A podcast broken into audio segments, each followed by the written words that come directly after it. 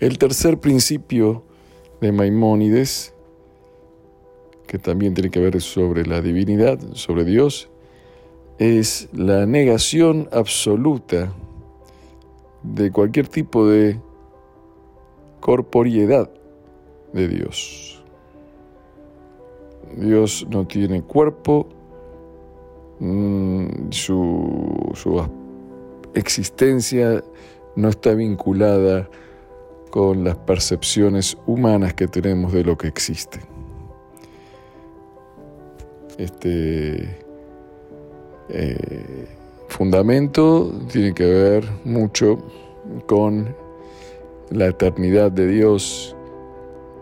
Eh, lo, que, lo que es material se desgasta, tiene una, eh, un lapso de existencia y Dios es eterno eh, y va más allá del tiempo. La eternidad significa que está más allá del tiempo, ¿no? que, es, que se pueda comparar o percibir con nuestra mente que está afectada a los conceptos de tiempo y espacio.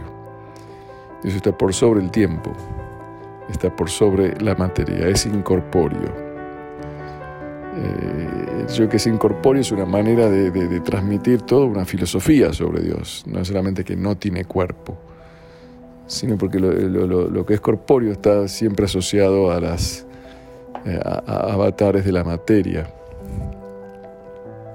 Y, lo que quiere decir el Rambam es que Dios está por encima de la percepción de todo lo que es eh, material.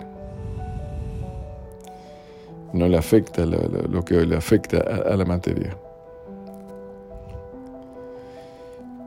Cada vez que vamos a encontrar eh, en la en la Biblia, en la Torá, eh, eh, versículos que hacen referencia a algún tipo de corporeidad de Dios, como que cuando dice que Dios sacó al pueblo de, Israel de Egipto con eh, Yad Hazaká y Zeroa Netuyá, con la mano fuerte y el brazo extendido, o que cuando los profetas dicen que lo, lo ven a Dios que está sentado en su trono celestial, son todas alegorías metáforas para transmitir un mensaje.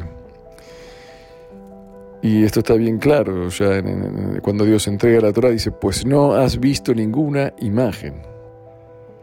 Lo reitem. Dios no tiene imagen. Eso es para comprender la eh, difícil eh, asociación de, de Dios a cualquier aspecto material. Este es el tercer principio que trae Maimónides eh, Rambam en su eh, prefacio, Lagdama al Perek del Tratado de Sanedrín.